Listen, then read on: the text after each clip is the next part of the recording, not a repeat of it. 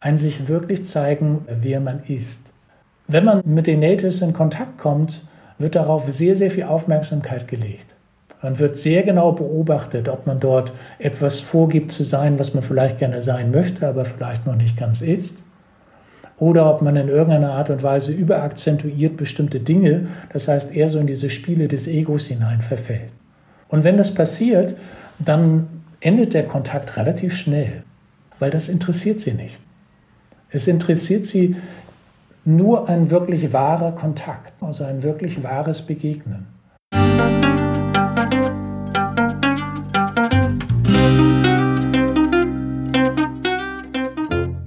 Schön, dass du wieder reinhörst.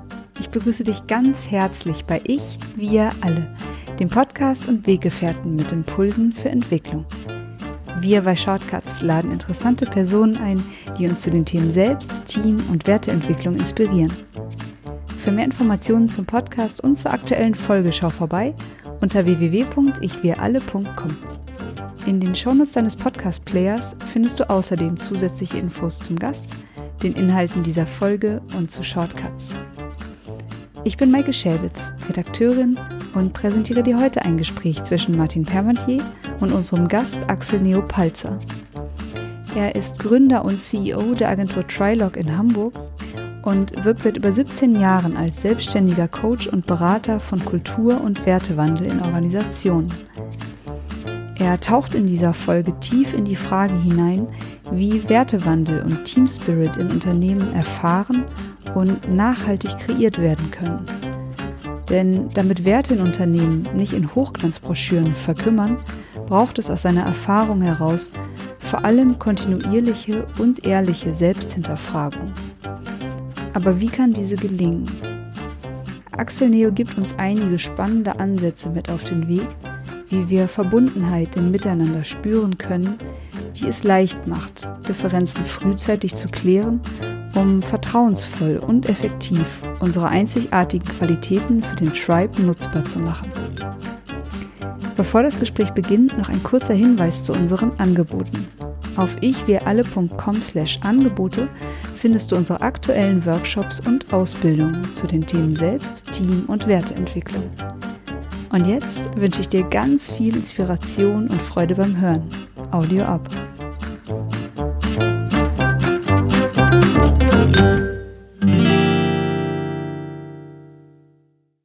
Hallo, hier bei Ich wir alle. Ich freue mich heute sehr, Axel Neopalzer zu begrüßen. Hallo Axel. Ja, hallo Martin. Danke für die Einladung. Du bist Geschäftsführer von Trilog in Hamburg und eure Organisation steht für Wertewandel vom Tribe zur Organisation. Seid ihr selber auch ein Tribe? Ja, also in erster Linie sind wir ein Tribe, der etwas weiter auseinander liegt. Das heißt, wir treffen uns und wir kommen eigentlich zusammen für bestimmte Projekte. Und das ist mir einfach auch etwas, was mir sehr, sehr wichtig ist, dass wir jetzt nicht ähm, so als eine Organisation fest miteinander verbunden sind, sondern in freier Weise Projektebenen zusammen halt führen und dann halt zusammen auch arbeiten. Du hast ja auch in großen Konzernen gearbeitet und hast dich dann irgendwann entschlossen, das frei zu machen und dich insbesondere mit dem Thema Wertewandel befasst. Wie geht ihr da dran und was sind deine Erfahrungen mit dem Wertewandel in Organisationen? Ja, vielleicht hole ich da ein bisschen aus, mich auch selber nochmal ein bisschen vorzustellen, welchen Weg ich da gegangen bin. Also für mich ich war zehn Jahre lang selber im Konzern unterwegs. Das waren drei Großkonzerne, die ich da durchlaufen habe. Bayersdorf, Chibo und die Bauer Verlagsgruppe waren alles drei Konzerne, die durch große Veränderungsprozesse, Kultur- und Wertewandelprozesse halt durchgingen, mit einer interessanten Gemeinsamkeit, wie ich fand, dass ich jedes Mal eigentlich für mich zumindest wahrgenommen habe, dass diese Prozesse nicht richtig zu Ende geführt wurden. Und für mich war das auch mit einer der Impulse, dann in die Selbstständigkeit zu gehen vor 16 Jahren und mit Twilog dort mich diesem Thema stärker anzunehmen, weil für mich das Thema des Miteinanders, das Thema auch der Führung und das Thema der Werte sehr, sehr zurückhaltend akzentuiert wurde. Und das ist damit auch unser Schwerpunkt geworden. Und äh, ja, und, und hier gucken wir genauer halt rein und damit auch genauer rein, dass wir ja, wenn man mal meinen eigenen Hintergrund etwas genauer betrachtet, ich weiß nicht, ob wir diese kleine Schleife nochmal gehen wollen. Ich bin ja, also ich bin eigentlich seit meiner Geburt mit Dingen in dieser Gesellschaft konfrontiert oder auch mit einem Miteinander in dieser Gesellschaft konfrontiert, die mich immer sehr stark irritiert haben.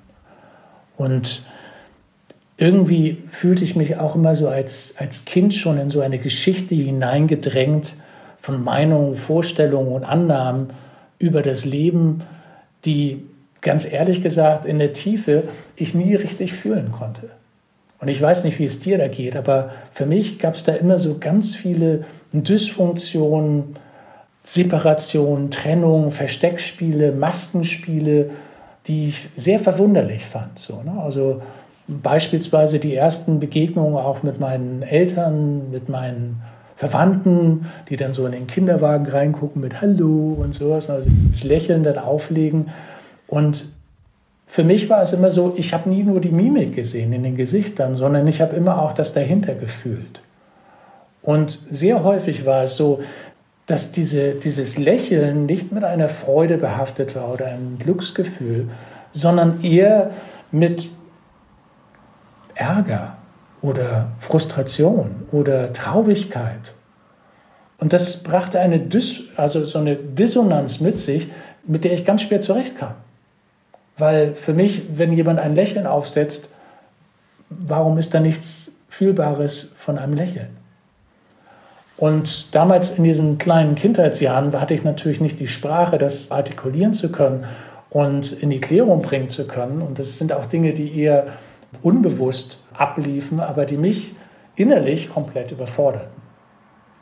Und ganz häufig habe ich dann in diesen Kindheitsjahren die Augen geschlossen, bin zurück in meine Welt gegangen. Und für meine Mutter war es auch immer ganz lustig. Die hat mir dann immer früher gesagt, ich sei so ein, so ein liebes Kind gewesen, weil ich hätte so viel geschlafen. Und das ist, das ist spannend, ne? weil es ist einfach eine andere Perspektive darauf. Für mich kamen diese Dinge eher aus einer, ja, aus einer Überfordertheit. Ne? Und wenn ich auch heute noch hingucke, so, ich finde es einfach unglaublich spannend zu sehen, wie viel Energie und Aufmerksamkeit wir darauf richten, diese Grenzen der sozialen Akzeptanz zu wahren.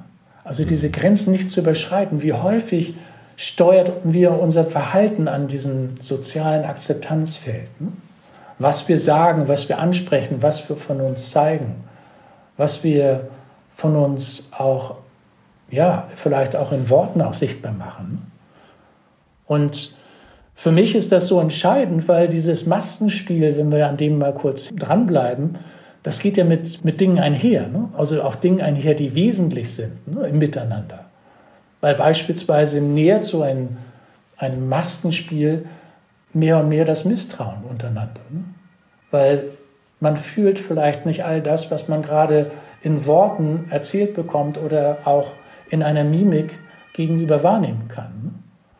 Das hat natürlich auch Konflikte, äh, also ich meine auch in meiner Arbeit häufig, wenn man mit Kommunikation zu tun hat, entstehen Konflikte. Ne? Und es wird natürlich weitaus schwieriger, einen Konflikt zu lösen, wenn nicht wirklich differenziert wird, was eigentlich wirklich die wahre Perspektive gerade ist ne? oder was ich wirklich gerade denke oder fühle auch.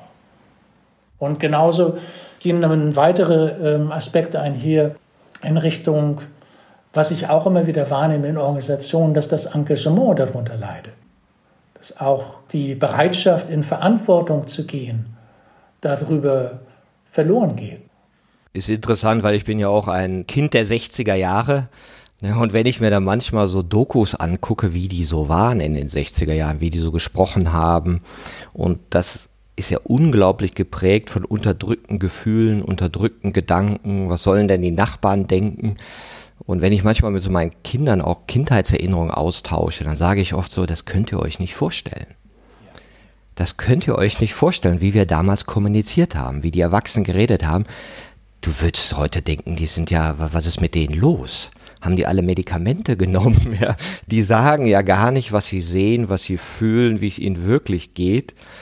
Und das ist interessant zu sehen, weil jetzt war ich neulich auch im Geburtshaus äh, bei meinen Eltern Und die sind jetzt alle hoch in die 80 und die sterben so langsam weg. Mhm. Und man sieht so, was aus diesen Menschen auch geworden ist, die diesen Weg weitergegangen sind, der unterdrückten Gedanken und unterdrückten Gefühle. Und das ist teilweise schon, also ich sag mal, sehr unbefreit. Ja, und sehr viel Potenzial liegen gelassen, was man einfach hätte schöpfen können, wenn man einfach mal gesagt hätte, du, mir geht's gerade so. Ja, und ich würde nur vorsichtig damit sein, von wegen, dass wir das schon in Gänze gehoben haben. Nee, bestimmt nicht, bestimmt nicht. Weil ich glaube schon, dass wir, dass wir da gerade auch jetzt in der jungen Generation ein anderer Umgang miteinander auch stattfindet, dass mehr auch gerade unter Männern auch mal über Gefühle gesprochen wird und diese Alpha-Spiele etwas weniger dominierend halt sind. Ne? Aber sie finden sehr wohl noch statt. Und genauso, gerade wenn man in die Organisationslandschaft wieder reingeht, warum haben wir so viel zu tun mit Kommunikation? Weil halt sehr häufig auch politisch motiviert agiert wird, weil halt in irgendeiner Art und Weise mit eigenen Hintergedanken taktisch, strategisch agiert wird und das häufig auch mit eigennützigen Zielen oder Bedürfnissen behaftet ist. Und von daher, glaube ich, sind wir auch mittendrin noch in diesem Thema. Und vor allen Dingen halt auch, wenn wir nachher auf diese etwas feineren Ebenen hineingehen, ich glaube, dann muss man auch immer wieder etwas abbremsen und etwas, etwas genauer hinschauen. Na, ich sehe es manchmal so, es gibt so dieses moralische Wir, das wir vielleicht in den 60er, 70ern auch als Kinder erlebt haben, wo man gemerkt hat, äh, nee, äh, ist irgendwie nicht meins, bildet meine Wirklichkeit nicht ab, das, was ich fühle, denke oder wie ich mich ausdrücken möchte. Und dass für viele eben diese Abkehr von dem moralischen Wir eben erstmal zu dem Fokus auf sich selber geführt hat. Und jetzt ringen wir vielleicht für eine neue Qualität von Wir, die wir noch nicht so richtig entdeckt haben. Ja, ja. Und ähm, in dem Kontext vielleicht auch nochmal so diese kleine Schleife, die ich gerne machen möchte in meine Vergangenheit auch oder auch wo ich eigentlich sehr stark genährt werde, auch für diesen Ansatz von Tribe Leadership. Ich habe vor 16 Jahren die Native American Kultur kennengelernt und arbeite seitdem mit zwei Natives zusammen, mehr oder weniger in absolut regelmäßiger Form im Austausch miteinander, natürlich häufig über Online. Und was mich in dieser Kultur so tief berührte, war, dass das Leben und dieses Miteinander und der Umgang mit Unterschiedlichkeit in uns so ganz anders gelebt wird. Dass das so eine Werte wie Integrität, Verantwortung, Vertrauen, Respekt, Mut, Nachhaltigkeit, die sind dort nicht nur Worte, die benannt werden, sondern sie sind das Fundament des Miteinanders. Und anstelle von Konkurrenz oder von Bewertung rückt hier der höchste Respekt für die Einzigartigkeit in uns, für uns im Mensch. Und aus einem tiefen Wissen von Verbundenheit miteinander tut dieser Tribe alles, um die Kräfte des Einzelnen, also dieses Einzigartige in, in dem Menschen, in seiner vollen Kraft den Tribe nutzbar werden zu lassen.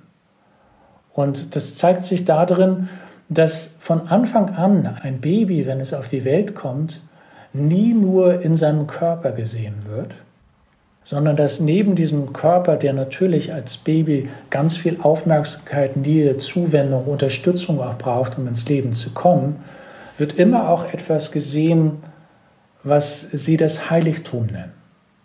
Etwas, was bereits ganz ist, was nicht erst ganz werden muss oder was nicht erst erwachsen werden muss, sondern was bereits in Gänze vorhanden ist.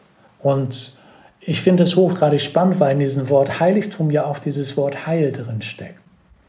Und für mich war das auch so meine Kindheitserfahrung, dass etwas in mir sehr viel wusste. Ich wusste sehr genau über eine Verbindung auch mit der Natur. Also mich konnte man auf eine Wiese legen und ich habe einen Grashalm beobachtet über Stunden weil ich nie nur den Grashalm gesehen habe, sondern ich habe dann ein Wechselspiel erlebt zwischen der Sonne, dem Boden, der Erde und ganz unterschiedlichen anderen Aspekten, die ich alle nicht einordnen konnte, aber die ich mit meinen Sinnen dort für mich erfahren habe, also die ich spannend fand. Also weil für mich fand da vor meinen Augen ein Wunder halt statt. Und diese, diese Leichtigkeit auch da drin, das, das war etwas, was ganz natürlich an mir auch angesprochen war. So, das, genauso wie ich auch immer das Gefühl hatte, ich habe auch einen Part in dieser Verbundenheit, ne, in dieser Verbindung mit der Natur. Und das ist etwas, was dort ganz anders gesehen wird, weil man diesem kleinen Kind von Anfang an eine sehr hohe Aufmerksamkeit auch dahin gibt, dass man sehr genau schaut, wie dieser Wesenskern, dieses Heiligtum seine ersten Führungsimpulse zeigt, wie es ins Leben kommen möchte, wie es seine Einzigartigkeit verkörpern möchte. Und das ist in dieser Gesellschaft ein, ein ganz, ganz tragender, wichtiger Wert, wo beispielsweise, wenn das Kind dann rüberkrabbelt zu einem Älteren, um dann dort zu spielen, dann lässt man das Kind dort auch gewähren, weil immer auch damit einhergeht, dass es eine Wahrscheinlichkeit gibt, dass das Kind in dieser Nähe zu diesem älteren Herrn gerade etwas nimmt, etwas braucht, was für das Kind wichtig ist. Und es gibt die komplette Sicherheit auch da drin in dem Gefühl, dass wenn es dort genug hat, dann kommt es ganz von selbst zurück. Und es muss nicht in irgendeiner Art und Weise geholt werden. Und das ist eine ganz interessante, für mich also wirklich auch tief resonierende Perspektive, die ich deshalb so spannend fand, weil ich mir auch sehr gewünscht hätte damals, dass mich mal einer sieht, dass mal einer wirklich mal fragt, wie es mir gerade geht. Das ist so ein schönes Beispiel. Wir fragen in Seminaren und Workshops oft, erzähl doch mal eine Geschichte von einem Mentor oder einem Menschen, der dir bei deiner Entwicklung geholfen hat. So als Kind, ja, Vater, Mutter, Großvater, Onkel, irgendwer. Ne? Und da kommen oft sehr schöne Geschichten. Und meistens handeln die davon, gesehen zu werden. Und eine erzählte eine ganz schöne Geschichte. Sie erzählte, um es mal kurz zu machen, wie sie in einem Baum war. Und das war halt verboten, dass sie in einem Baum war und so weiter. Und sie kriegte also Schimpfe. War es im Baum, darf nicht hochklettern und so. Und dann wurde sie der Lehrerin vorgeführt. Und dann sagt die Lehrerin, ging so auf Augenhöhe, ging runter zu dem Kind und sagte, wie war es denn da in dem Baum? Und da ist ihr total das Herz aufgegangen, weil sie natürlich dieses, was du beschrieben hast, als Kind, dieses Wunder in der Natur zu sein und Wunder in einem Apfelbaum zu sitzen und da irgendwie sich bedienen zu können und irgendwie, boah, ich bin in der Natur, ich sitze in einem Apfelbaum, das ist das Größte für so einen Fünf-, Sechsjährigen, ja. Und dass die das gesehen hat und das adressieren konnte. Und das war für ihre Seele scheinbar so ring, da ist einer, der nimmt mich wahr. Die anderen schimpfen, aber da weiß einer, was ich da eigentlich in dem Baum erlebe. Ja, das finde ich auch ganz schön. Also wie wir es schaffen können, uns gegenseitig zu erkennen. Ja, und das ist für mich auch eine Art von in Kontakt gehen, die eine ganz andere ist, als die es eigentlich bei uns fast regelmäßig auch in unserer Gesellschaft wahrnehmen. Ne? Also wirklich sich mal einzulassen, den anderen wirklich mal zu sehen und auch mal mit der Frage, wie geht's dir, nicht gleich in so eine Kategorie hineinzugehen, wie ich sie häufig dann manchmal höre, wenn ich so eine Frage höre, überlege ich mir zuerst, okay, wie viel Zeit bekomme ich? Ne? Also soll ich kurz sagen, geht gut? Ist das das, worum es gerade geht in unserem Kontaktfeld? Oder geht es um etwas mehr? Ne? Mhm. Und, und ich glaube, dieses Gesehensein ist eigentlich so eine tiefe Sehnsucht in uns, die wir alle in uns tragen. Dass etwas in uns gesehen sein möchte. Und aus meiner Sicht ist es sehr stark auch damit behaftet, dass das, was jetzt in der Native-Welt das Heiligtum genannt wird, dass das eigentlich immer wieder auch diesen Anstoß oder diese Sehnsucht anstößt, gesehen werden zu wollen.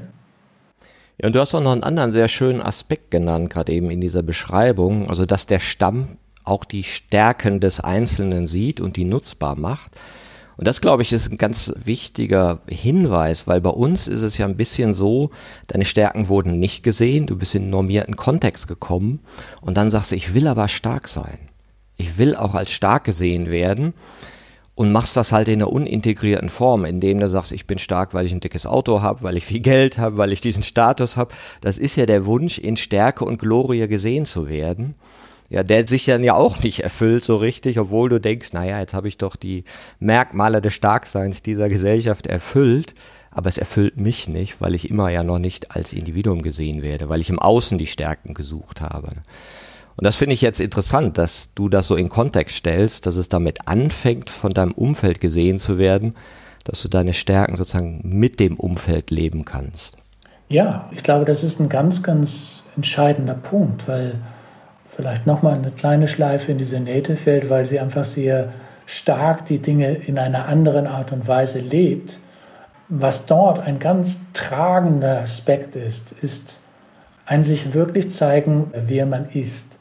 Und wenn man mit den Natives in Kontakt kommt, wird darauf sehr, sehr viel Aufmerksamkeit gelegt.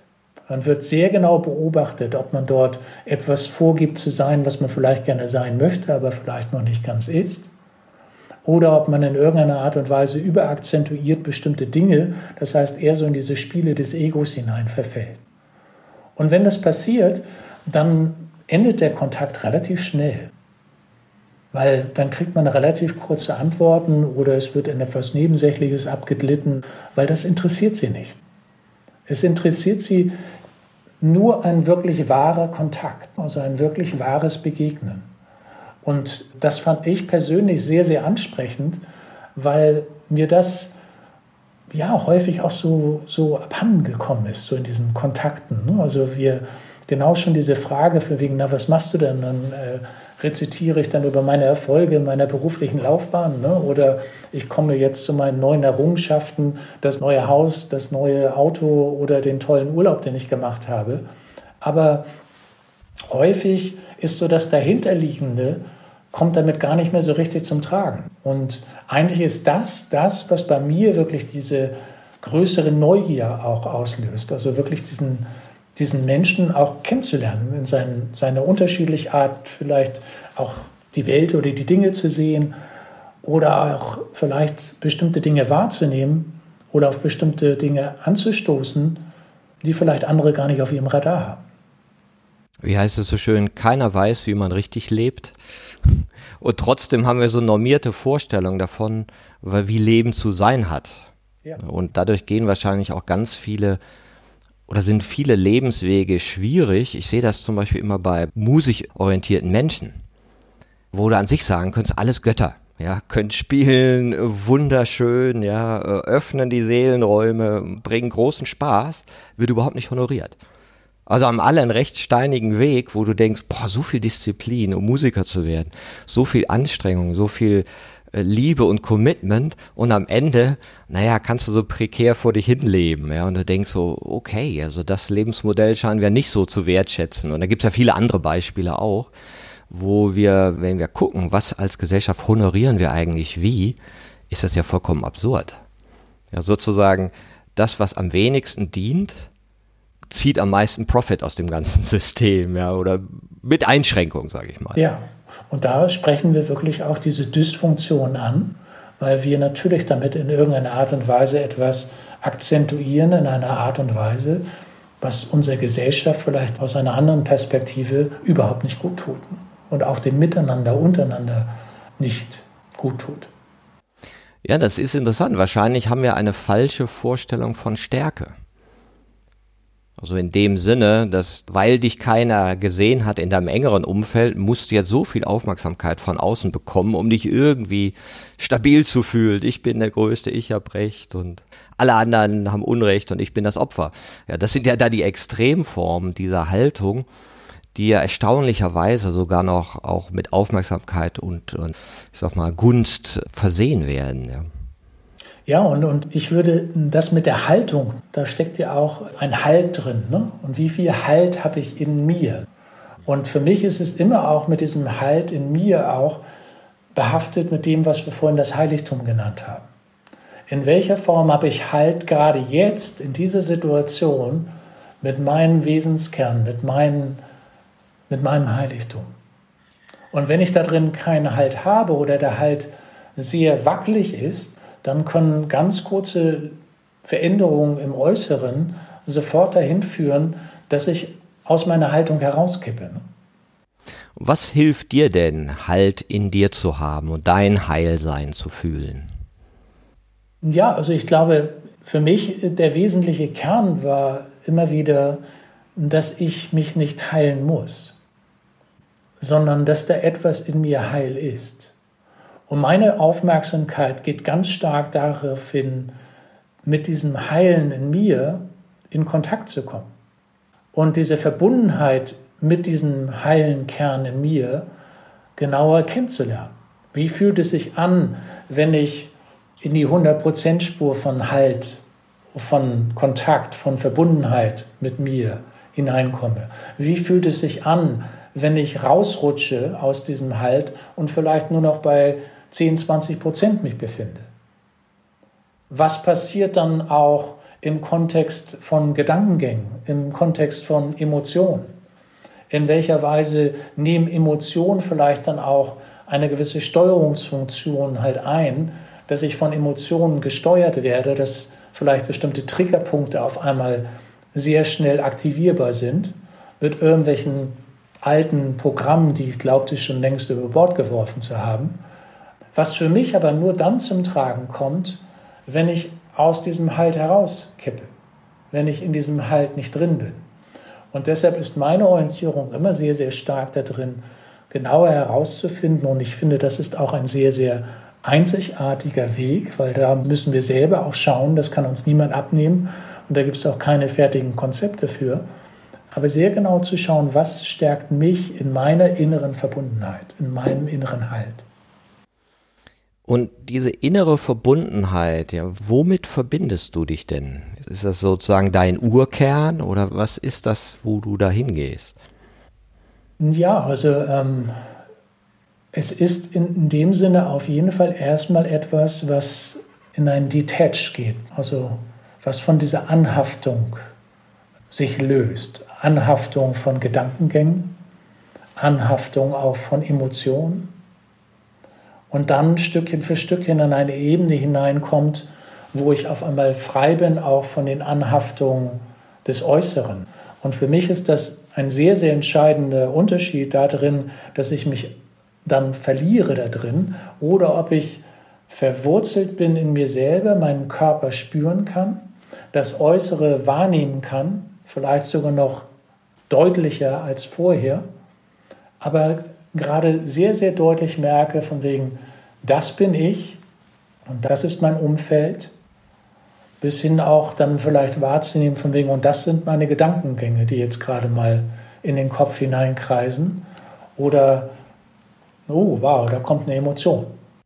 Er hat es ja sehr schön beschrieben, diese gesteigerte Gegenwärtigkeit, also Körpergewahrsein, bewusste Gedanken, bewusste Gefühle und dann auch die Fähigkeit zu haben, gegebenenfalls das eigene Verhalten zu modellieren und nicht Stimulus-Response-mäßig einfach nur zu reagieren. Und jetzt sagen ja viele, oh, wenn ich das mache, ja, dann bin ich ja so ein Heiliger, der in der Ecke sitzt. Ja, und, und das ist was für Feierabend oder für morgens mal eine halbe Stunde Meditation. Aber ich glaube, es ist ja durchaus auch ein aktiver Zustand. Absolut, absolut. Also für mich geht es wirklich darum, auch, ich meine, wir mögen ja sehr gerne Fitnesstraining. Von daher, wir können das ja einfach auch als ein Fitnesstraining für den Präsenzmuskel wahrnehmen.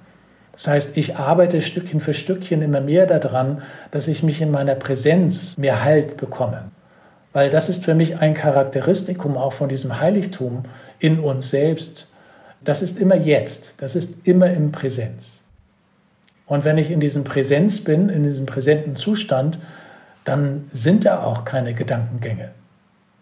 Weil Gedankengänge sind immer nur mit zwei Richtungen in der Zeit behaftet. Entweder sind es Gedankengänge über die Vergangenheit, was alles so schlecht lief, oder worauf ich mich besonders achten muss, damit ich nicht wieder in das und jenes hineinfalle. Oder es sind halt Prognosen über das, was jetzt kommen könnte, auf was ich mich gut einstellen muss, weil ansonsten bin ich schlecht vorbereitet drauf.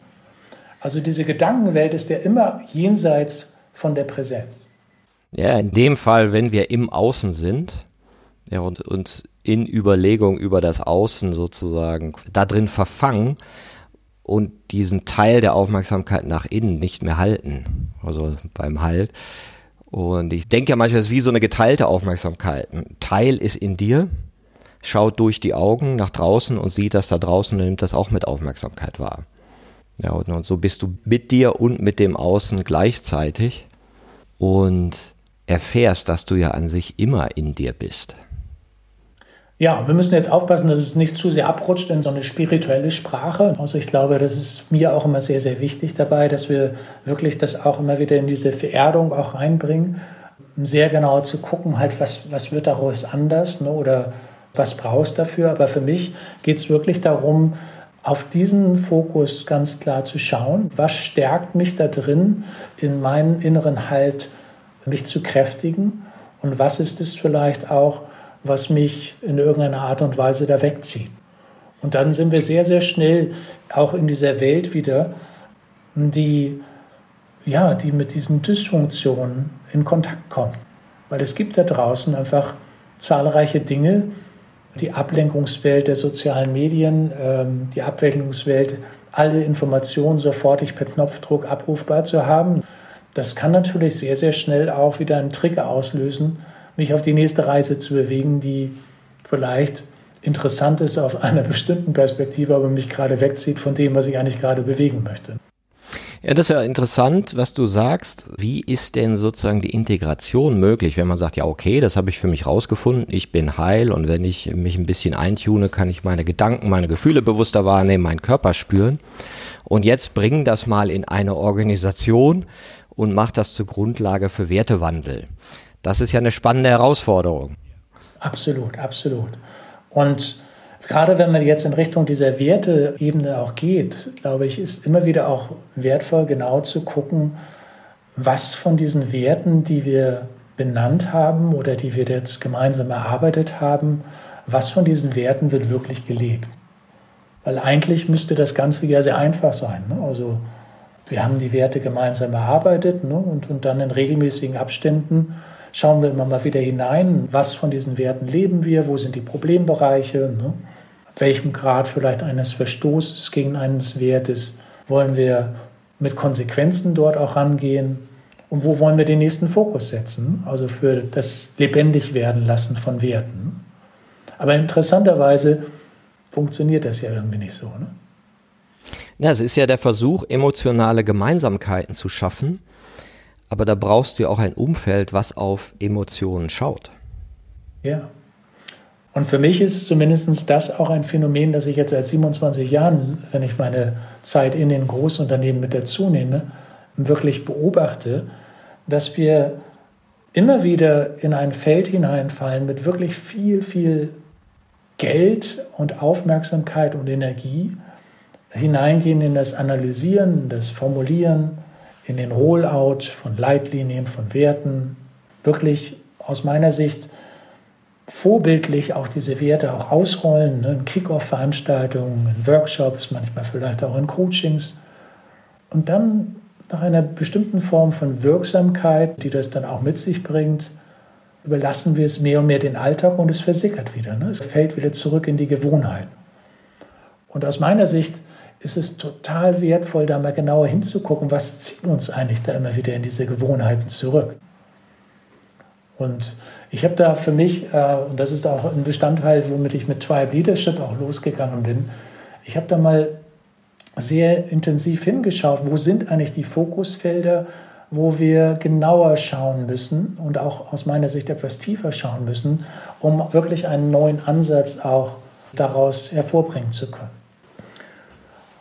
Und ähm, für mich ist der erste Punkt, woran es liegt, der ist für mich auch immer wieder in dieser Faszination begraben, der freigesetzt wird, wenn neue Trends, wenn neue Buzzwords kommen. Also Design Thinking oder Scrum oder Agilität, Resilienz, wie sie auch immer auch heißen. Also wie viel Begeisterung das immer auslöst, und wegen es gibt wieder was Neues, ne, auf was ich mich stürzen kann, was ich dann für mich durchdringen kann dann äh, melde ich mich an auf Workshops, lerne das dann ne? und dann ist das das neue Konzept, das jetzt auszubreiten gilt. Und das ist sehr spannend, immer zu gucken, halt, wie viel Faszination das auslöst und auf der anderen Seite diese selbstkritische Reflexion, dieses genauer mal sich zu hinterfragen. Ne?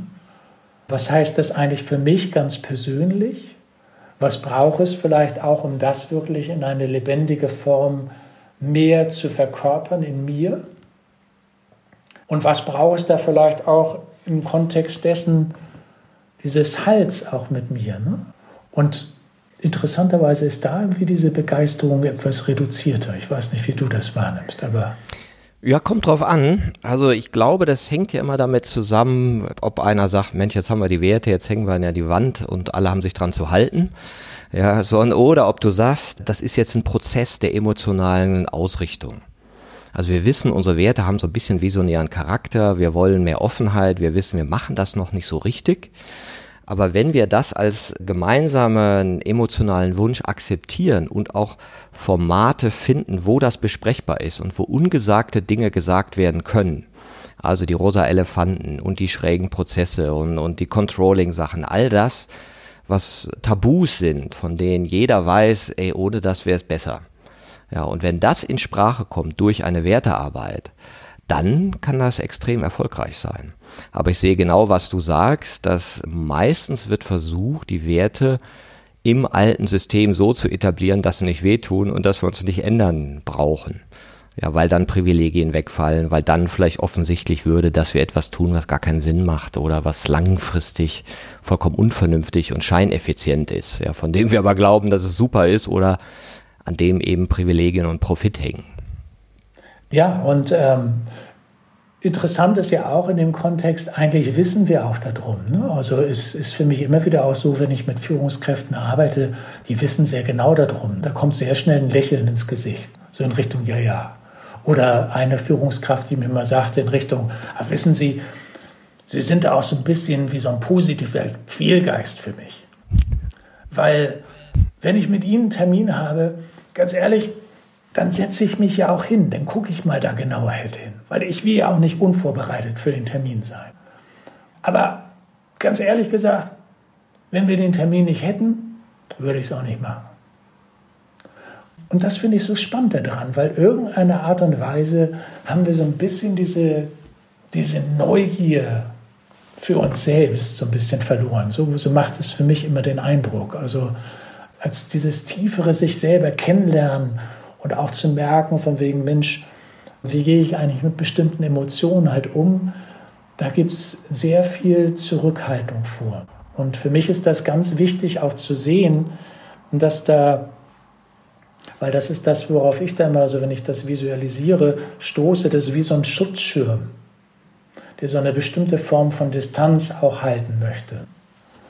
Und diesen Schutzschirm, den halte ich für ganz wichtig, den auch nicht in irgendeiner Art und Weise zu bewerten, sondern wirklich nur wahrzunehmen, wenn wir in diese persönlichen Themen herankommen, dann stoßen wir schnell auf einen Schutzschirm, den es anscheinend auch braucht, um an diese Themen in einer bestimmten Art und Weise arbeiten zu können, und nicht in ein Feld hineinzurutschen, wo ich beispielsweise dann auch gerade so in Feedback-Gesprächen sehr schnell diese Befürchtung auch höre, dass gerade wenn das dann im Teamkontext dann stattfindet, dass ich vielleicht die Gefahr habe, in ein Tribunal zu landen. Ja klar, das ist ja die alte Programmierung, das ist aus der Schule. Ne? Es geht zum Direktor, das war nie was Gutes. Der hat ja nie gesagt, Mensch, ich wollte dich mal sprechen. Du hast dich richtig verbessert dieses Jahr. Also meine Gespräche mit den Direktoren hatten immer anderen Charakter, ja. Und das merke ich selber ja auch mit meinen Angestellten, dass diese Energie da reinkommt. Oh, jetzt spreche ich mit dem Chef, jetzt gibt's Bewertungen. Ja, und das rauszukriegen, dass wir wirklich sagen, nein, wir wollen hier einen stärkenorientierten Möglichkeitsrahmen aufbauen, in dem ihr euch sicher fühlt, ist ungewohnt. Ja, ungewohnt ist noch dezent gesagt, glaube ich, weil selbst eine unterschwellige Angst, dass etwas von dem, was ich sagen könnte oder sagen würde, in eine Form von Beurteilung hineingehen könnte, kann schon dazu führen, dass ich von bestimmten Dingen Abstand nehme. Weil da sind wir wieder auch sehr stark dran an diesem Thema von sozialer Akzeptanz, wo ja auch dieser Bewertungskontext eine ganz entscheidende Rolle spielt und woran ich mich sehr stark auch steuere dann, was sage ich jetzt hier wirklich? Weil viele haben im biografischen Kontext damit zahlreiche blutige Nasen sich schon eingesammelt.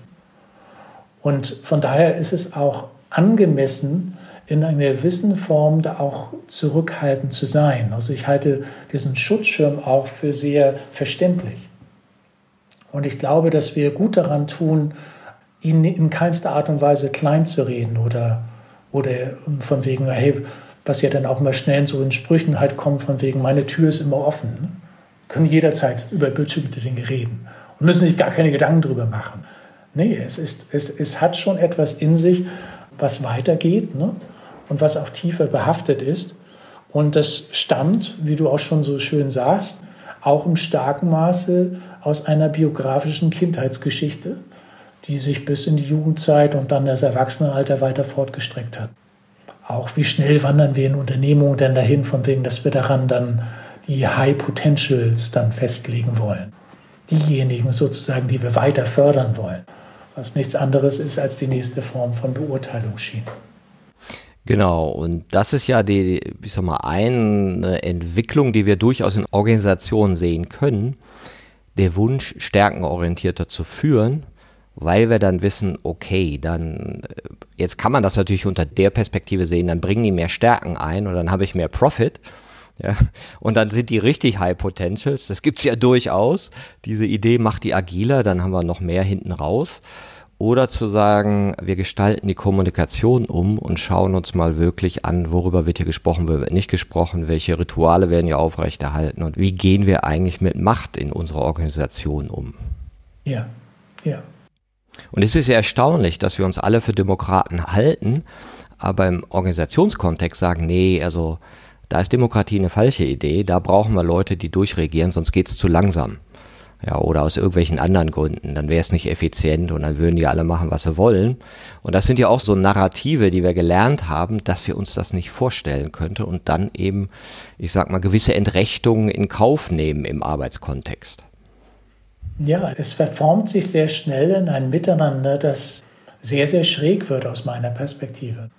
Und ich glaube, es ist in dem Kontext immer sehr, sehr entscheidend, genau zu gucken in Richtung, wie sind da eigentlich unsere Werte aufgestellt ne? und was von diesen Werten als solches bringen wir eigentlich damit wirklich zum Ausdruck. Weil wenn wir in so eine Ebene hineingehen, dass es da einen inneren Umbau braucht, das ist ja auch unstrittig. Also in jeder dieser neuen Spuren, die dort gelegt werden, mit diesen Trends, ist dann immer auch ein innerer Umbau mit behaftet. Und wie denkst du, kann man darauf neugierig machen, auf diesen Umbau, den inneren? Ähm,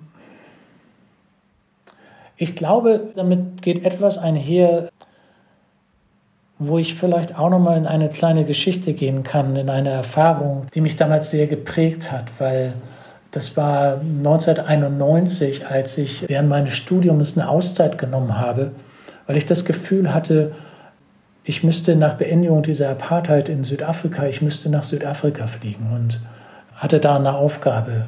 Das war etwas so, was aus mir halt herauskam und führte dann dahin, weil es gar nicht so einfach war, es zu organisieren, dass ich dann in den Flieger gesprungen bin und mit zwei Tage Hotel dann mich da aufgemacht habe zum Entsetzen meiner Mutter.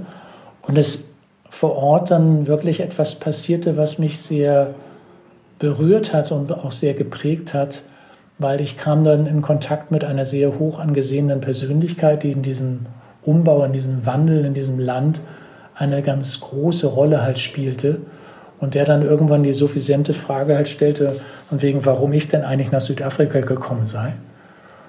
Ja, und, und ich ihm dann schilderte, dass ich mehr oder weniger einen tiefen inneren Impuls in mir gespürt hatte, dass ich, ja, dass, dass, dass ich irgendwie hätte zu kommen sollen. Also, und daraufhin hat er mir dann angeboten, dass ich ihn ständig begleiten könnte auf all seinen Schritten und all seinen Wegen und damit Eindrücke auch über das Land, über die Probleme, über die Gegebenheiten bekam, die man sonst, glaube ich, in keinster Art und Weise hätte bekommen können. Unter anderem war ich dann täglich in den Townships unterwegs und habe dort mit den Schwarzen dann daran gearbeitet, ähm, wie sie ihre ersten Schritte machen konnten, um Existenzen aufzubauen. Und ich bin da in sehr, sehr viele Gespräche hineingekommen mit der schwarzen Bevölkerung. People of Color sind, sagt man hier jetzt ja immer. Ne? Also muss man ja in diesem Kontext dann vielleicht auch nochmal benennen. Und ähm, ich wurde dann häufiger auch eingeladen, mal zu Leuten nach Hause zu kommen. Und so gab es eine Einladung, von der ich gern berichten wollte in diesem Kontext, weil sie eine tiefe Berührung in mir hervorbrachte. Und das war eine Einladung in ein Township, das hieß Mamelodi. Es war eine, eine Ecke von Pretoria. Und es war ein Township, das sehr viel Gewalt, sehr viele Massaker erlebt hatte. Und, und dort lud mich eine Freundin halt ein, mit ihren Eltern das Wochenende dort zu verbringen. Und das war sehr interessant, wie diese Begegnung stattfand. Weil diese Begegnung hatte immer so zwei Kanäle. Auf der einen Ebene gab es dort eine Begegnung, die verständlicherweise von den biografischen Erfahrungen überlagert war, wo es eine Geschichte voller Gewalt halt gab, voller Unterdrückung, Ausgrenzung, traumatischer Erlebnisse und daraus immer so ein Vorbehalt, eine Zurückhaltung, ein bisschen Abstand nehmen, aber nie wirklich eine, eine ablehnende Form. Und das eine, was dann aus der Überforderung hervorkam, war dann beispielsweise, um es konkret machen zu wollen, ich durfte dann nicht im Familienhaus übernachten, sondern sollte dann in die ausgebaute Garage. Ich durfte nicht die Familienbettwäsche benutzen, sondern sollte mich andersweitig dann halt dort behelfen. Aber parallel zu dieser überforderten Ebene gab es immer auch so eine Ebene von Neugier.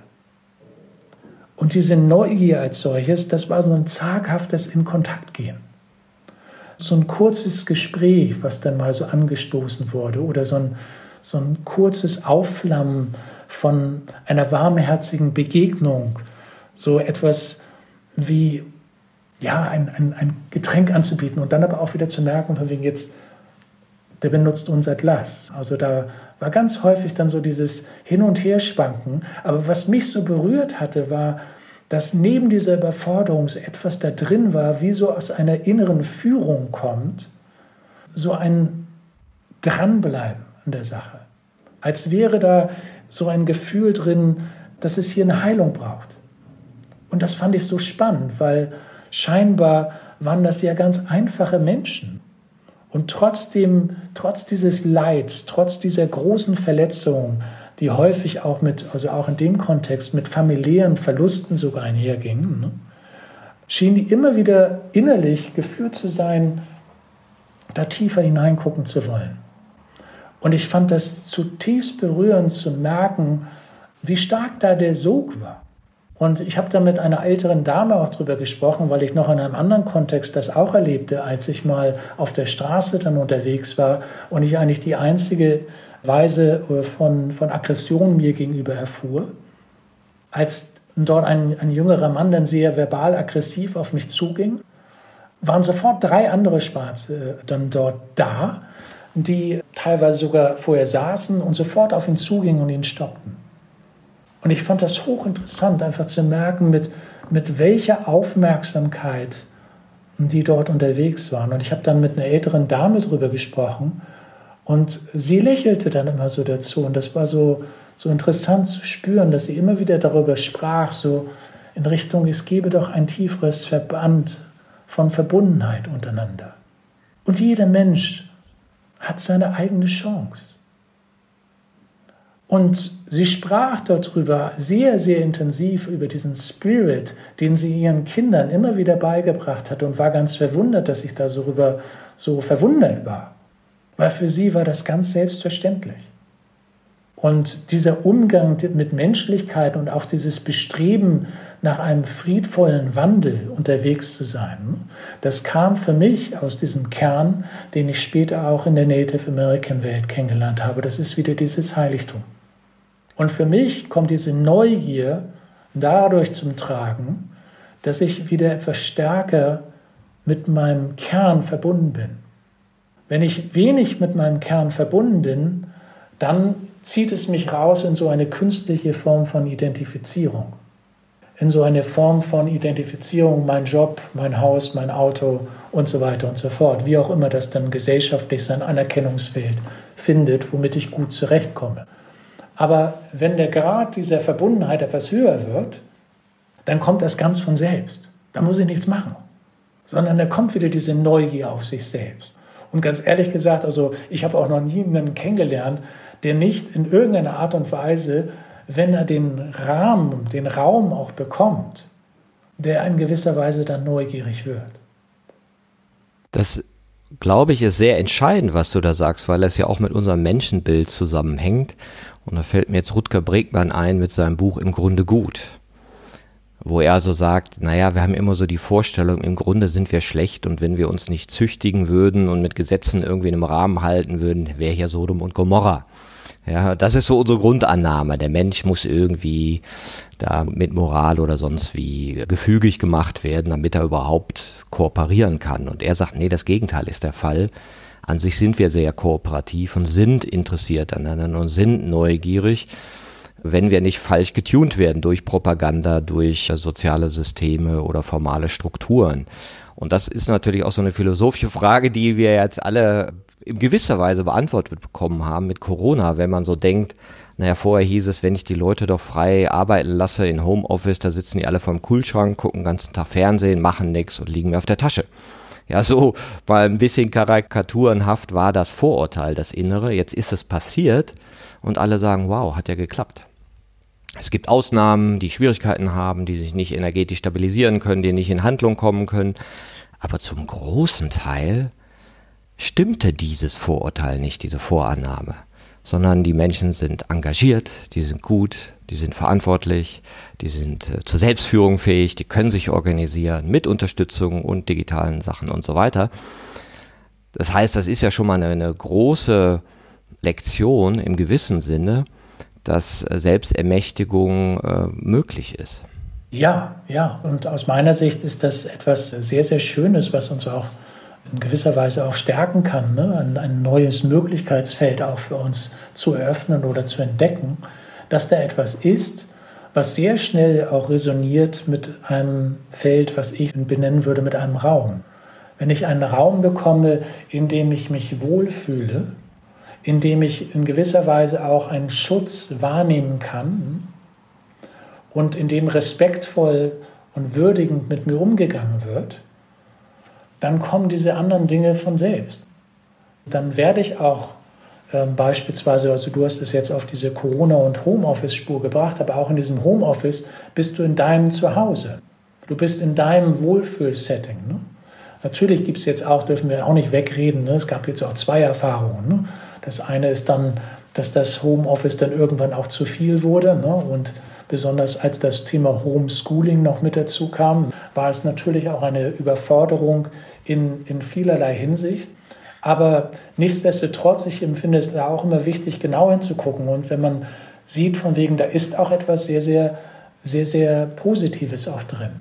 Und wenn ich das auf ein Unternehmen beziehe, für mich ist der Kontext immer wieder gewesen, wenn du einen Gesprächsraum eröffnest, den du wirklich einladend auch hältst, wo das Gefühl auch entsteht, hier wird das, was du benennst, auch wirklich gemeint. Und das ist häufig in eine gefühlte Ebene. Dann öffnen sich die Menschen sehr, sehr schnell.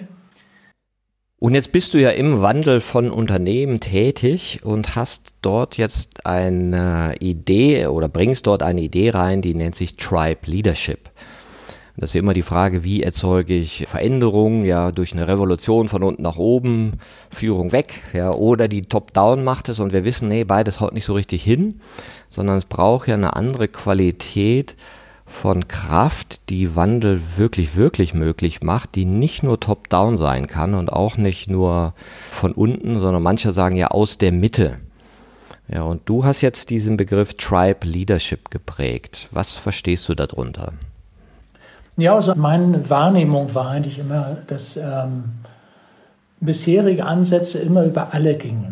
Das heißt, man versuchte mit allen dann Werte auf einmal zum Leben zu bekommen. Und in diesem Bestreben, alle auf diesen Weg mitzunehmen, ist man sehr häufig immer wieder in Wiederholungsschleifen weggekippt. Und für mich ist es sehr, sehr entscheidend daran, dass wir, wenn wir genauer hingucken, wo diese Wiederholungsschleifen greifen, eine Wiederholungsschleife hatten wir angesprochen, auch mit diesem Schutzschirm, ne? dann wird es was sehr Individualisiertes, was sehr Individuelles. Und wenn wir diese Individuelle nicht genauer begegnen, wenn wir da nicht tiefer mit auch in Begegnung gehen, dann kommen wir da auch nicht raus. Dann ist es nur eine Frage der Zeit und das ist dann wieder systemisch, unternehmensspezifisch natürlich wieder unterschiedlich. Aber wann diese Kraft abnimmt und wann die So-Kräfte des Alten wieder stärker werden und wir wieder zurückkippen. Und aus der Hinsicht heraus und auch aus dieser Prägung heraus, die ich über die Native-Welt dort habe und auch erlebt habe, was für einen Unterschied es ausmacht, wenn wirklich ein Tribe einen anderen Wert oder einen anderen Wertekontext wirklich lebt, ihn wirklich spürbar auch werden lässt. Also in, in den, in den Native-Kreisen gibt es dort diesen Circle of Elders, also den Ältestenrat, der mit sehr, sehr, mit sehr, sehr feiner Genauigkeit, meistens sogar sehr still beobachtend ist, um sehr, sehr genau zu gucken, wo es vielleicht Übertritte gibt wo es Verstöße vielleicht auch gibt. Ne? Und die werden sehr, sehr schnell in die Klärung zurückgeführt. Und anstelle eines Kampfes für das vermeintlich Richtige oder das Bessere und vielleicht für Bestrafung bei Regelverstößen, kommt da so eine Kraft der Gemeinschaft. So ein, eine kontinuierliche Inspiration durch die Erfahrung und der Wirksamkeit von diesen Werten die ich selber erlebe. Und dieses sich auf einer solchen Ebene zu inspirieren, das ist aus meiner Sicht etwas, was ich auch mal wieder im Gruppenkontext wahrgenommen habe. Wenn ich mit Führungskräften zusammengearbeitet habe und ich mehr und mehr darauf geachtet habe, dass wir wirklich einen bewertungsfreien Raum herstellen. Dass wir wirklich auch sehr individuell dort auch vorgehen in Bezug auf, was für den einen gilt, gilt nicht zwingend für den anderen wo der eine vielleicht noch etwas mehr braucht, um sich vielleicht auch frei artikulieren zu können, ist der andere vielleicht schon drei Schritte voraus und legt seine Seele offen auf den Tisch. Und diese Unterschiedlichkeit auch nicht mit einer Bewertung zu behaften in Richtung, ja, da bist du noch nicht, da hast du die Entwicklungsstufe noch nicht genommen. Ne? Das ist ja auch nichts anderes als wieder Bewertung. Sondern dass man wirklich auch sieht, von wegen, da sind einfach unterschiedliche Qualitäten hinter. Und es ist eine Qualität, sich offen zu zeigen, aber es gibt genügend andere Qualitäten, die sich ganz anders sichtbar machen. Und so einen Ältestenrat, naja, den gibt es ja in so einer Organisation nicht. Erstmal etablierst du den dann so quer über die Hierarchieebenen in einer anderen Form, das heißt vielleicht anders, oder sagst du, ich schule die Top-Führungskräfte darauf hin, sich zu verhalten wie Elders also mit der Weisheit. Und dann denke ich so, okay, ne, und was machst du mit dem Betriebsrat? Also wie machst du so eine, so eine ähm, Übertragung? Ja, also ich glaube, da ist es ganz wichtig, jetzt auch ähm, nicht schnell in so eine Verallgemeinerungsschiene zu gehen, weil das braucht jeweils ein ganz individuelles Vorgehen. Und dieses individuelle Vorgehen als solches bricht sich jetzt nicht so schnell runter, von wegen, wir bauen jetzt einen Rat der Ältesten halt dort auf. Das ist dann schnell auch wieder entfremdend von der ganzen Seite halt her. Aber ich glaube, es ist schon wichtig zu sehen, dass es wertvoll sein kann, innerhalb eines Systems eine kontinuierliche Form von Inspiration auch zu aktivieren. Ich nenne das auch so ein bisschen aus der Chaos-Theorie kommt, einen Attraktor zu setzen. Und dieser Attraktor als solches führt dazu, dass wir also ein Attraktor ist ja eine gezielte Energiebündelung innerhalb eines Systems, wo wir eine gezielte Energiebündelung mit einer Form eines Tribes, einer Gruppierung von Führungskräften, die sich in einer anderen Art und Weise verhalten, die sich in einer anderen Art und Weise auch in das Feld von Begegnung gehen. Und das Ganze arbeitet natürlich nur damit, dass wir dann nicht in eine Form von neuen Kampf wieder hineinwandern, weil dann sind wir wieder das vermeintlich Gute gegen das vermeintlich Böse, sondern es geht vielmehr darum, überhaupt mal einen Möglichkeitsraum zu öffnen durch die Erfahrung, dass an Schnittstellen auch anders miteinander umgegangen werden kann. Und diesejenigen, die dann dort in den Tribe halt auch hineingehen, das sind per se Menschen, die ich eigentlich in jedem Unternehmen kennengelernt habe. Es gibt in jedem Unternehmen, ich sage das mal so, das sind so diese, diese Goldnuggets diese Persönlichkeiten, die sich sehr stark engagieren neben ihrer beruflichen Tätigkeit für das Leben von Werten oder die innerhalb ihres Teams bereits Dinge leben in einer Art und Weise, was vielleicht noch nicht für den gesamten Bereich halt gilt. Oder die auch als erstes die Hand heben, wenn es darum geht, in dieser Richtung, ähm, ja, in, in bestimmten Arbeitsgruppen arbeiten zu wollen. Ne? Ja klar, die gibt's natürlich immer und die haben natürlich auch manchmal dieses, äh, ich sag mal, traurige Schicksal, die opfern sich auf, die genau. engagieren sich Und dann lässt man sie auflaufen sagt, ja, Sister, war ja wieder nichts, du mit deinem Kulturprojekt, was ja nicht selten vorkommt, ja, weil dann andere Messskalen angesetzt werden.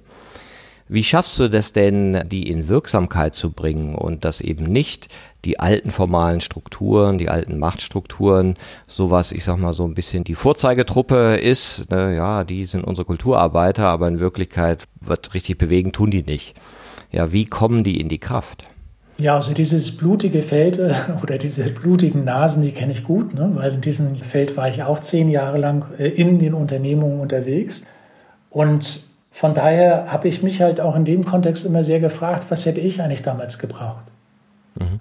Und ein Punkt, den ich auf jeden Fall gebraucht hätte, ist, dass auch mal darüber geredet wird. Dass man mal wieder in dieses Feld auch hineinkommt, was gar nicht jetzt in das, in das komplette Öffnungsfeld gehen muss, aber wir hatten vorhin das Feld von Gesehensein. Dass ich mich auch untereinander mal austauschen kann über etwas, das beispielsweise mich gerade sehr verletzt hat dass über eine Vertrauenskultur gesprochen wird in großen Spuren, aber dann auf einmal mir in einer bestimmten Handlungsweise ein, ein, ein Vorgesetzter komplett in die Beine gegrätscht ist. Ne? Und dieses feinere Hinschauen auch auf das, was im Alltag eigentlich passiert, kann in einem solchen Kontext sehr, sehr schnell eine ganz andere Form von Bearbeitung auch bekommen. Und diese, diese Zugänglichkeit zu Kollegen, mit denen ich nicht erst feiner in diese Recherche gehen muss, von wegen, kann ich dir eigentlich gerade mal was erzählen, was mir gerade wirklich wichtig ist?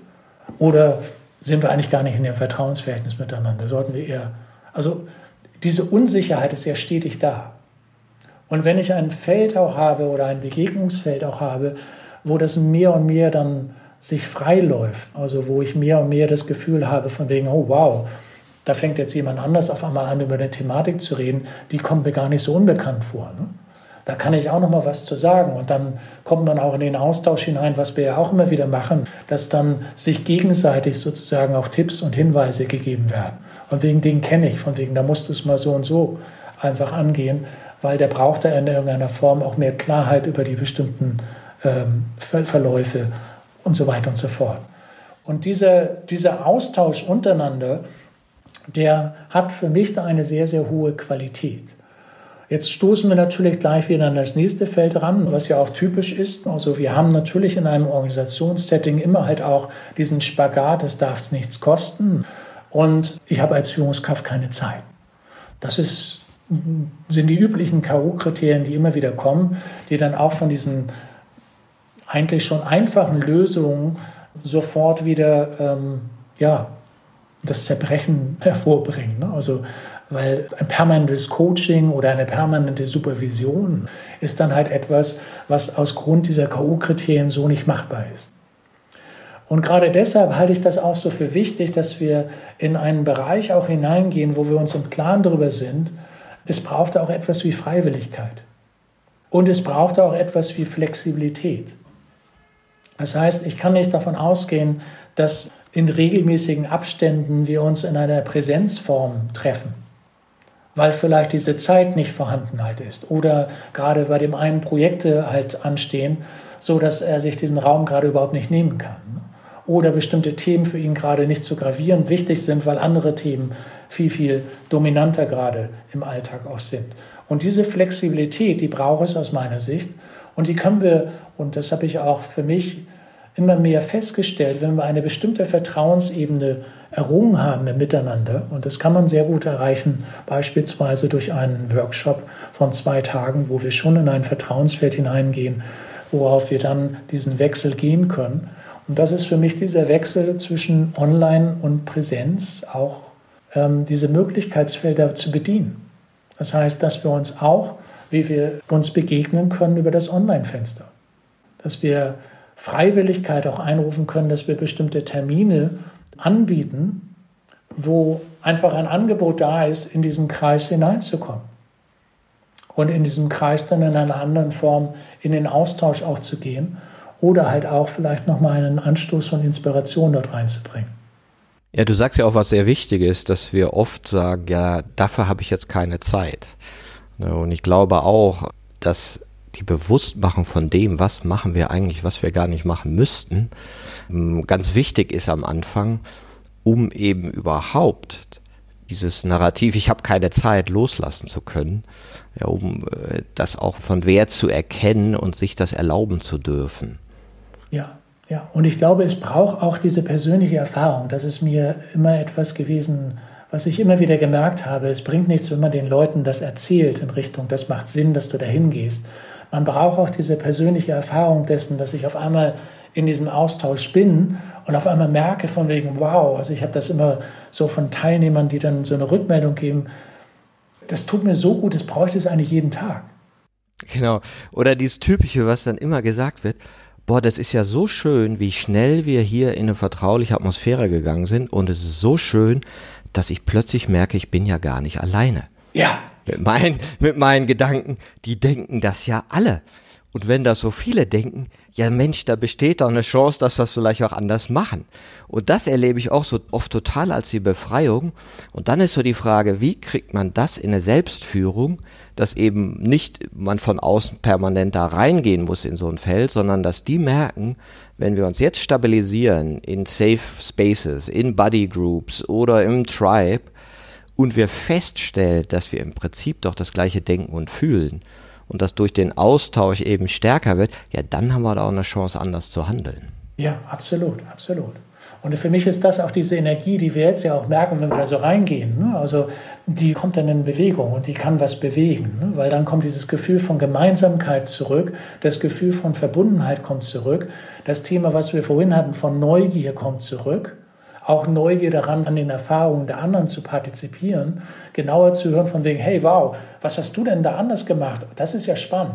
Und auch wiederum zu merken, ne, also ich erlebe das auch immer, gerade jetzt in einem größeren Projekt, wo ich äh, mit gesunder und achtsamer Führung unterwegs bin, den Leuten auch Wege zu zeigen, wie sie in dieser hybriden Führung nicht komplett verloren gehen. Also wo es auch um diesen inneren Halt geht, für sich da Dinge auch zu machen in diesem Kontext erlebe ich immer wieder, dass die Leute dann sagen von wegen, das tut mir so gut, dass wir da im Austausch miteinander sind, dass derjenige dann ein paar Dinge dann einfach gemacht hat und erzählt mir das dann über WhatsApp und das gibt mir wieder den Anstoß, auch meine Sachen zu machen.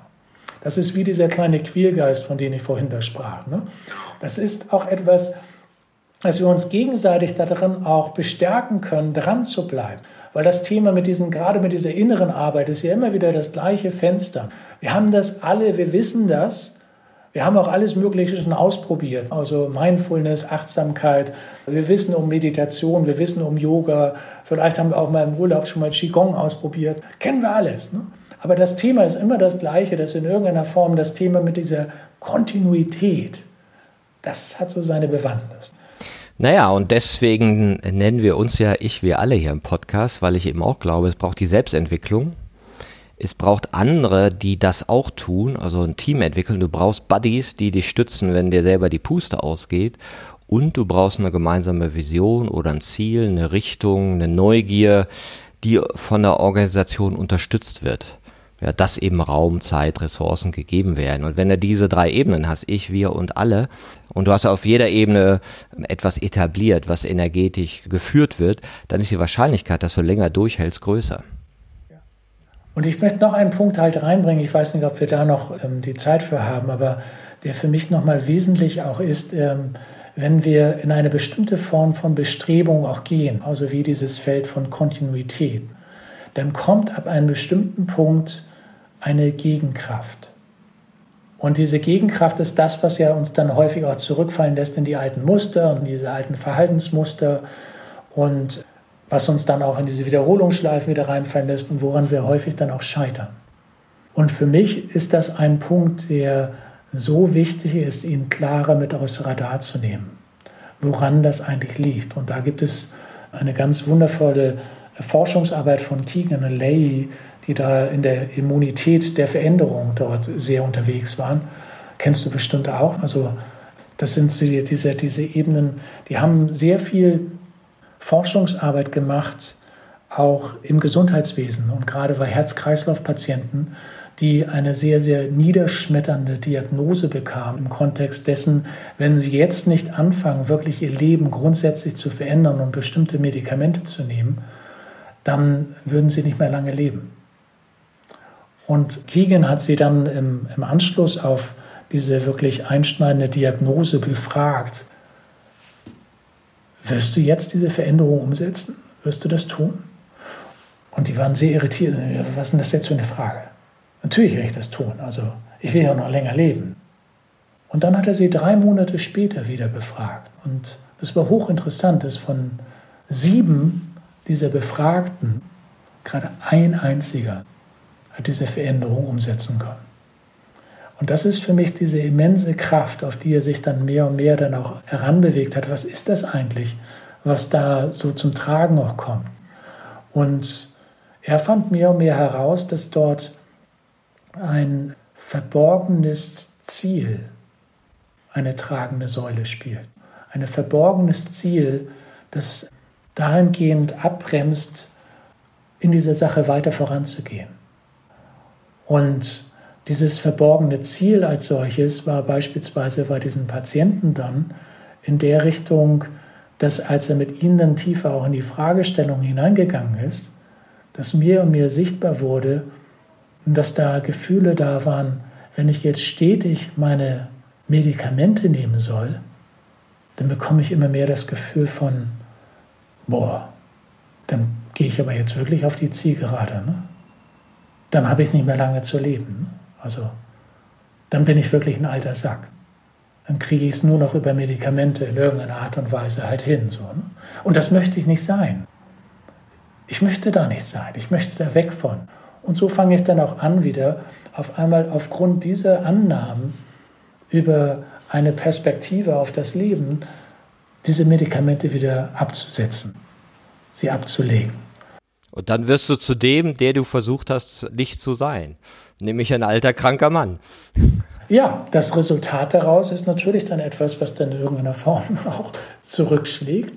Aber es ist etwas, was sehr, sehr deutlich machte, dass selbst bei einschneidenden, hochgradig rational nachvollziehbaren Situationen, weil die waren sich dessen völlig im Klaren, ne? Trotz alledem dort Kräfte greifen, die woanders herkommen. Und das ist dieses Feld von Unterbewusstsein auch, was es immer mehr braucht, dass wir da auch in dieses Heben auch kommen. Dass diese unbewussten Mechanismen, die auf Annahmen auch bauen oder auf Annahmen auch ähm, ihre Grundlage auch haben, dass diese mehr und mehr in das Bewusstseinsfeld kommen. Dass ich mehr und mehr merke von wegen, oh wow, deshalb mache ich das nicht, deshalb gucke ich da nicht genauer hin. Ne? Und wenn ich an den Punkten dran bin, wenn ich sie in dieses Bewusstsein gebracht habe, dann kann ich Stückchen für Stückchen sie auch in ein neues Verhaltensmuster überführen. Und der entscheidende Punkt dabei ist, was es dazu braucht, da waren wir auch vorhin schon häufig unterwegs, das ist dieses Reflektieren, dieses Hinterfragen, dieses genauer Hineinschauen. Und für mich ist es so entscheidend da drin, dass ich immer mehr gemerkt habe, dass es wenig Sinn macht, in Ansichten und Meinungen hineinzugehen und mit neuen Ansichten und Meinungen zu kommen, die dann vermeintlich überzeugen sollen. Weil häufig ist es so, dass diese Meinungen, die dort vorherrschen, mit einer größeren Geschichte behaftet sind und welche mit einer eigenen Identität oder eigenem Wertesystem eingebettet sind.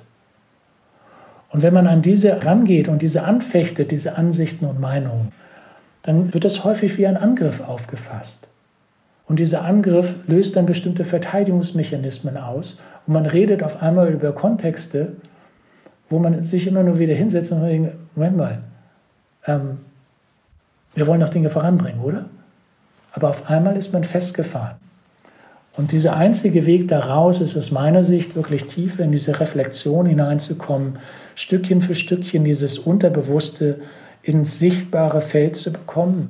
Und dann, und da ist Key genau sehr genau hingegangen, stoßen wir sehr schnell auf Themen von Verletzlichkeit.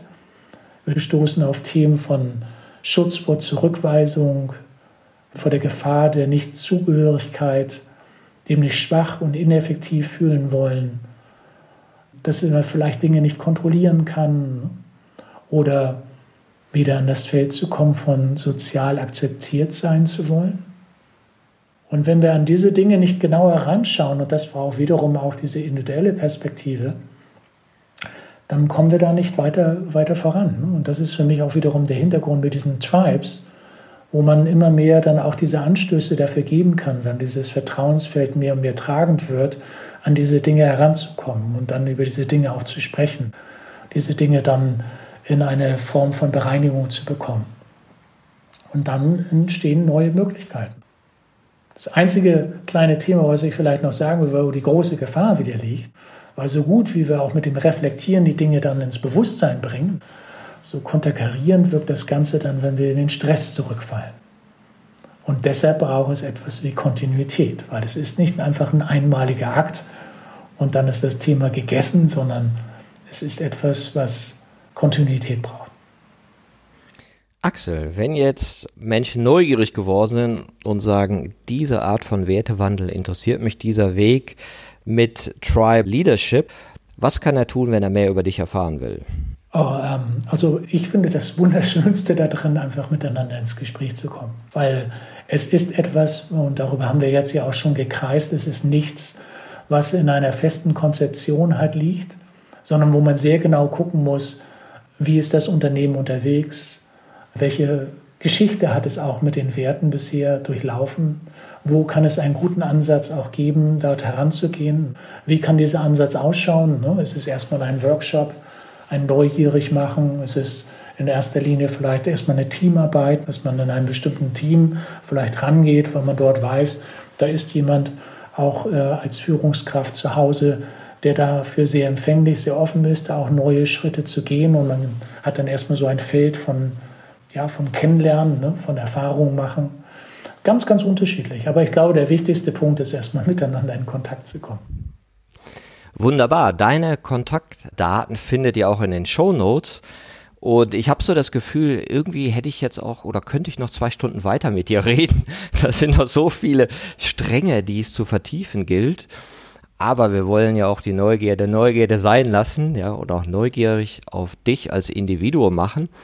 Axel, ich danke dir total für diesen Podcast und danke dir für deine Inspiration. Ja, und ich danke dir für die Einladung und das schöne Gespräch. Bye bye. Das war eine Folge von Ich, wir alle, dem Podcast und Weggefährten mit Impulsen für Entwicklung. Wir bei Shortcuts begleiten und unterstützen Unternehmen bei der Entwicklung von zukunftsfähiger Führung, Kommunikation, Unternehmenskultur und Design. Mehr Infos zu unseren Angeboten, zum Podcast und der aktuellen Folge findest du unter www.ichwiralle.com. Wir freuen uns über dein Feedback zur Folge und deine Bewertung des Podcasts bei iTunes. Bitte stell uns gerne Fragen zum Podcast und mach Vorschläge für Themen und Interviewpartner, die dich interessieren würden. Und zu guter Letzt, schau gerne bei uns in Berlin-Kreuzberg vorbei. Wir lieben Besuch.